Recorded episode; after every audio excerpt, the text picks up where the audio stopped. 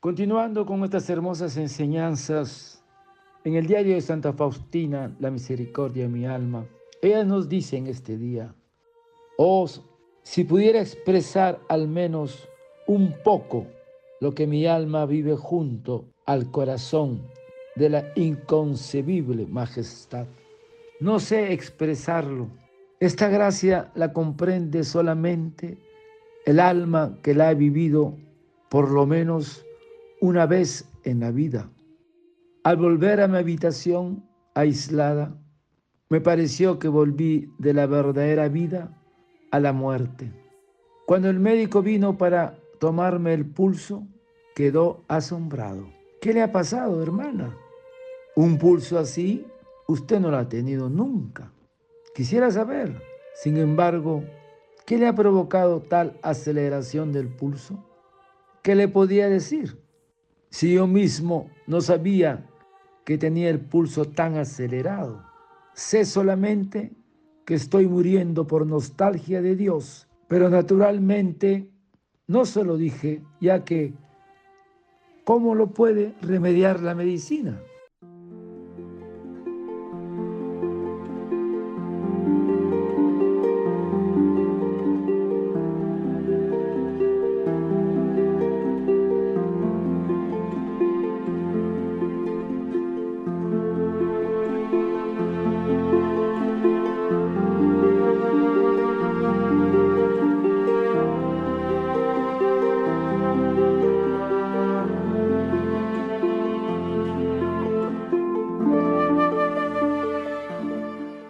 En su diario La misericordia de mi alma, Santa Faustina nos habla extasiada de la presencia de Dios, porque ella dice, oh si pudiera expresar al menos un poco lo que mi alma vive junto al corazón de la inconcebible majestad.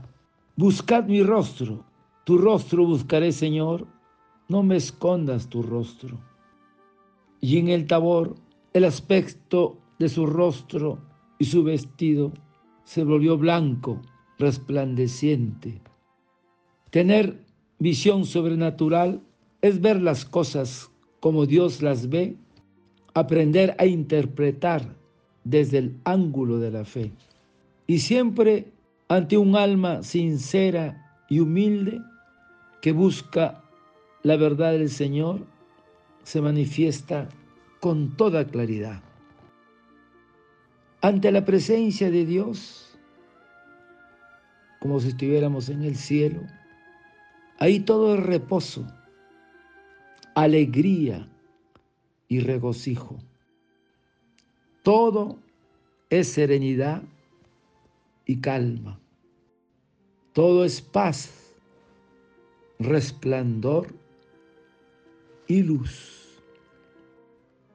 Ahí no hay vejez ni achaques, porque es el lugar y aposento de la gloria inmortal.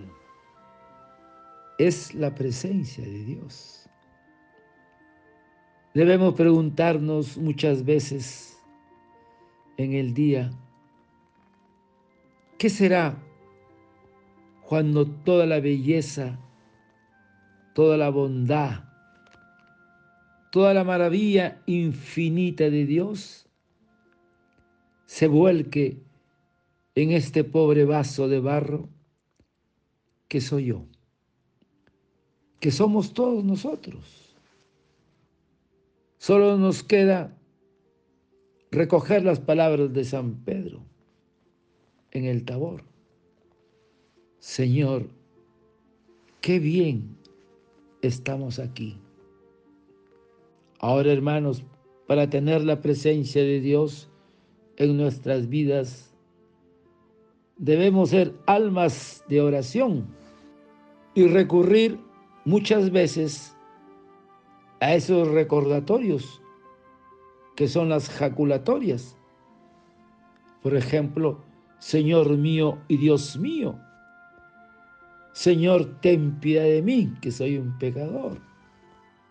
Tenemos que recurrir muchas veces a esas jaculatorias, a esos actos de amor, a los desagravios, a realizar comuniones espirituales frecuentes, tener miradas a la Virgen, hablar con el ángel custodio, pero a veces hasta una mirada, una sola palabra, un pensamiento es estar en la presencia de Dios como algo normal y natural. Dice el apóstol San Pablo, porque vosotros sois templos de Dios vivo. Aprendamos a estar en la presencia de Dios, porque Él mora en nosotros. Y para hablar con Dios y estar en su presencia, en un alma en gracia, es necesario el recogimiento de los sentidos. Y por último, San Gregorio Magno nos dice, para que el alma llegue a contemplar la naturaleza invisible de Dios, es recogerse en sí mismo.